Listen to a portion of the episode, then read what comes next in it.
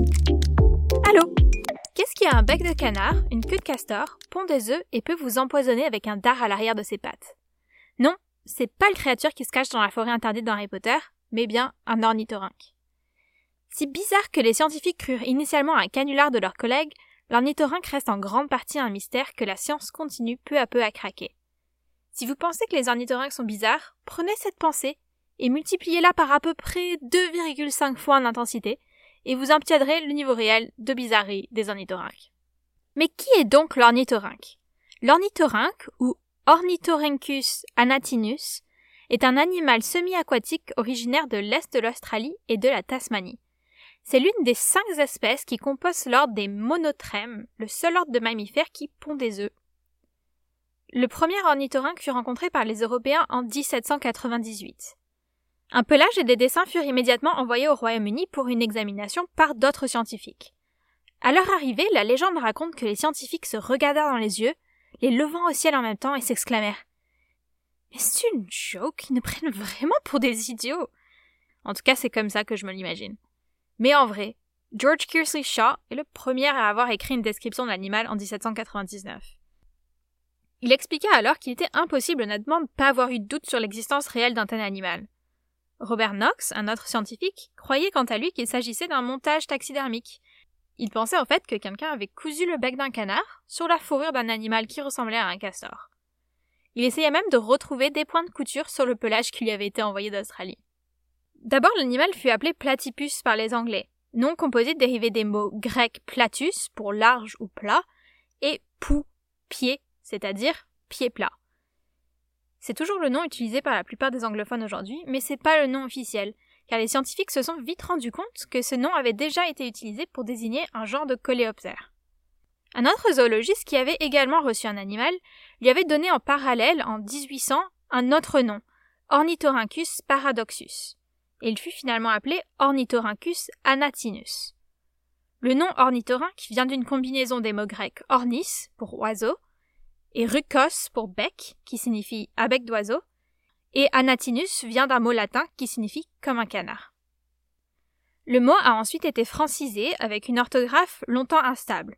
Ornithoryngue, écrit R-I-N-G-U-E à la fin en 1803, puis ornithorynque avec R-H-Y-Q-U-E à la fin du mot en 1805, qui est la graphie la plus étymologiquement correcte, puis finalement, c'est une orthographe intermédiaire qui a été conservée, ornithorynque, qui s'écrit O-R-N-I-T-H-O-R-Y-N-Q-U-E. Le reste du monde n'entendit parler de l'ornithorynque qu'en 1939 dans un article du magazine National Geographic. Évidemment, un animal chimérique comme l'ornithorynque a soulevé beaucoup de questions en termes d'évolution. Dans quelle famille se situe-t-il? Qui est son cousin le plus proche? Quand est-ce que la branche s'est-elle séparée du reste de l'arbre de l'évolution? Plein plein de questions. On connaît encore aujourd'hui très mal les ornithorynques. Certaines légendes sont encore très répandues dans le public, comme le fait que l'ornithorynque est un proche des reptiles. C'est pas le cas. Il est en fait descendant d'une branche de mammifères qui s'est détachée très vite des autres mammifères, les terriens, écrit T-H-E-R-I-E-N qui se seraient divisés par la suite pour donner les marsupiaux et les placentaires. Les plus vieux fossiles connus de l'actuel ornithorynque datent d'environ 100 000 ans, ce qui n'est pas si vieux que ça dans l'histoire de l'évolution. En 2008, une étude publiée dans la revue Nature a montré que les caractéristiques de reptiles, d'oiseaux et de mammifères se retrouvent au niveau de son génome. Au cours de leur analyse, les chercheurs ont comparé ce génome avec ceux de l'humain, mais aussi du chien, de la souris, de l'opossum et de la poule ils ont trouvé que l'ornithorynque partageait 82% de leurs gènes. L'ornithorynque dispose de 5 paires de chromosomes sexuels. La femelle est caractérisée par une séquence de 10 X, ce qui donne XX, XX, XX, XX, XX. On dirait l'URL d'un site internet peu recommandable. Alors que le mâle dispose d'une séquence XY, XY, XY, XY, XY. Les chromosomes du début de la chaîne ont des gènes communs avec les mammifères, alors que ceux de la fin de la chaîne partagent des gènes avec les oiseaux. L'ornithorynque a un poids très variable, allant de 0,7 à 2,4 kg, soit 1,5 à 5,5 livres, les mâles étant habituellement plus d'un tiers plus gros que les femelles. C'est à peu près le poids d'un petit chihuahua. La taille totale, entre 40 et 50 cm en moyenne, ou 15 à 19 pouces, varie considérablement d'une région à l'autre, sans que ça soit lié au climat. L'ornithorynque ressemble à un castor par son pelage. Le corps et la queue, qui est large et plate, sont couverts d'une fourrure marron qui emprisonne entre ses poils de l'air afin de l'isoler du froid. Sa queue stocke quant à elle des réserves de graisse comme chez le diable de Tasmanie et chez certains moutons. Comme le canard, il est pourvu de pieds palmés, surtout au niveau des pattes antérieures. Il est également pourvu d'une grande mâchoire cornée. Cette mâchoire, qui est bleu-gris en couleur, est surtout un organe sensoriel qui remonte sur le front de l'ornithorynque, sa bouche se trouvant sur la face inférieure du bec. Les narines, quant à elles, s'ouvrent à l'avant de la face supérieure, tandis que les yeux et les oreilles sont situés dans une rainure, une espèce de fente placée juste en arrière du bec. Cette fente se referme lorsque l'animal nage, ce qui fait qu'il est sourd et aveugle dans l'eau. L'ornithorynque est ce qu'on appelle un animal homéotherme, dont la température corporelle moyenne est de 31 à 32 degrés Celsius, contre 37 degrés en moyenne chez les mammifères placentaires, comme nous. Doublé de tissu adipeux, la fourrure de l'ornithorynque lui permet d'affronter les rivières les plus froides d'Australie. La durée moyenne de plongée de l'animal est de 31 à 35 secondes, la plus longue plongée observée ayant été de 138 secondes, soit plus de 2 minutes. L'animal plonge en moyenne à 1,3 mètre de profondeur, ou 4,2 pieds, et un record à 8 mètres, ou 26 pieds, a été établi. L'ornithorynque a la démarche d'un reptile, avec des pattes situées sur le côté du corps au lieu d'être en dessous du corps comme chez les autres mammifères. Imaginez-vous un peu ici la démarche d'un dragon de Komodo, comme ploc ploc ploc ploc ploc ploc ploc ploc.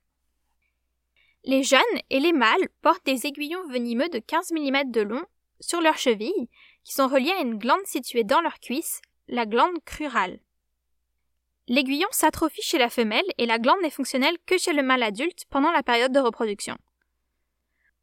Son venin, formé de plusieurs enzymes, n'est pas mortel pour les humains, mais il provoque d'importantes douleurs et des œdèmes qui peuvent durer jusqu'à plusieurs mois. Il peut même provoquer une paralysie des membres inférieurs pendant quelques jours. Le venin d'ornithorynque n'a pas d'antidote, donc on fait que traiter la douleur et attendre que ça passe. Par contre, le venin peut être mortel chez des animaux plus petits comme les chiens, les chats et autres animaux qui vivent dans la nature. Caractéristique intéressante, sous la lumière ultraviolette, le pelage de l'ornithorynque apparaît comme un vert bleu fluorescent. Et c'est une propriété qui pourrait l'aider à se camoufler des autres prédateurs nocturnes qui sont sensibles aux UV en absorbant la lumière UV au lieu de la réfléchir. Les monotrèmes, la famille des ornithorynques, sont les seuls mammifères à être dotés du sens de l'électroperception. Ils peuvent en partie localiser leur proie en détectant le champ électrique produit par leur contraction musculaire. On pense que l'ornithorynque peut déterminer la direction de la source électrique en comparant l'intensité du signal selon l'orientation de son bec. C'est ça qui expliquerait les mouvements caractéristiques de va-et-vient de la tête de l'ornithorynque pendant qu'il chasse. Imaginez-vous ici le mouvement d'un détecteur de métaux. Pip, pip. L'ornithorynque est un animal carnivore qui a besoin de consommer tous les jours l'équivalent en nourriture de 20% de son poids, ce qui lui demande de passer beaucoup beaucoup de temps par jour dans l'eau pour faire cette activité, à peu près 12 heures.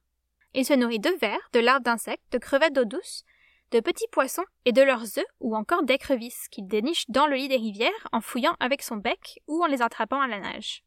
Il les emmagasine ensuite dans ses joues et il les mange quand il est sur le rivage. En captivité, l'ornithorynque peut vivre jusqu'à 21 ans. Dans la nature, par contre, son espérance de vie est comprise entre 10 et 15 ans. Ses prédateurs naturels sont les serpents, les racalis, une sorte de rongeurs, les goannas, une sorte de lézard, et les rapaces. Une théorie avance que les ornithorynques sont rares dans le nord de l'Australie à cause de la présence de crocodiles. L'ornithorynque atteint sa maturité sexuelle vers l'âge de 2 ans et n'a qu'une saison des amours par an avec un accouplement entre les mois de juin et d'octobre. L'accouplement se fait dans l'eau. En dehors de la période des amours, l'ornithorynque vit dans un terrier creusé dans la berge d'un cours d'eau, dont l'entrée est située à environ 30 cm ou un pied au-dessus de la surface de l'eau. Après l'accouplement, la femelle construit un terrier situé plus au-dessus de la surface de l'eau qui est beaucoup plus profond et peut atteindre 20 mètres ou 65 pieds de long. Ce terrier est entrecoupé de bouchons de terre par intervalle qui servent probablement de sécurité contre les montées d'eau et contre la venue de prédateurs. Le mâle ne participe pas à la couvaison ni à l'élevage des petits et reste dans son ancien terrier. Classique. La femelle adoucit le sol de sa galerie avec des feuilles mortes et remplit le nid qui est situé au bout du tunnel de feuilles, de tiges et de branches qu'elle transporte avec sa queue. La femelle ornithorynque a deux ovaires, mais seul l'ovaire gauche est fonctionnel. Elles pondent de 1 à 3 œufs, mais le plus souvent 2 œufs, à la coquille cuirassée, comme des œufs de reptiles, qui mesurent un peu moins de la taille d'un ongle et sont légèrement plus sphériques que des œufs d'oiseaux. Les œufs se développent dans l'utérus pendant 28 jours, ce qui est différent des oiseaux, où les œufs ne restent dans l'utérus que un jour, et sont incubés pendant 10 jours, où la mère se roule en boule autour des œufs. Chez les oiseaux, ça va être une vingtaine de jours. À leur naissance, les jeunes sont très vulnérables, ils sont aveugles et ils sont pas poilus. Dès la sortie de l'œuf, les petits s'accrochent à la mère et elle les protège en s'enroulant autour d'eux. Attention, détail un petit peu dégoûtant, en tout cas pour moi. Comme pour les autres mammifères, la femelle allaite ses petits, mais elle n'a pas de mamelon. En fait, elle émet son lait à travers les pores de sa peau. Ce lait s'amasse en gouttelettes accrochées au poil de la mère, et les petits ornithorynques lèchent ce lait sur leur mère quand elle est étendue sur le dos. Les jeunes vont passer 3 à 4 mois avec leur mère. L'UICN classe l'ornithorynque dans sa liste des espèces menacées comme une préoccupation mineure. Les populations aborigènes d'Australie les chassaient quelquefois pour leur nourriture, mais leur viande n'est pas très appréciée. Avec l'arrivée des Européens, qui les ont d'abord chassés pour leur fourrure, sont aussi apparus de nouveaux prédateurs pour les ornithorynques comme le chien, le renard ou le chat. À ça, il faut ajouter la mortalité liée à la circulation automobile, à la pêche illégale et aux déchets laissés dans la nature. Si vous avez aimé cet épisode, vous pouvez le partager et vous abonner pour ne pas manquer les prochains. Vous pouvez nous trouver sur les réseaux sociaux à Super Spécialiste sur Instagram et Facebook et à Super Pod 1 sur Twitter. Ok, bye bye. Bye. Bye.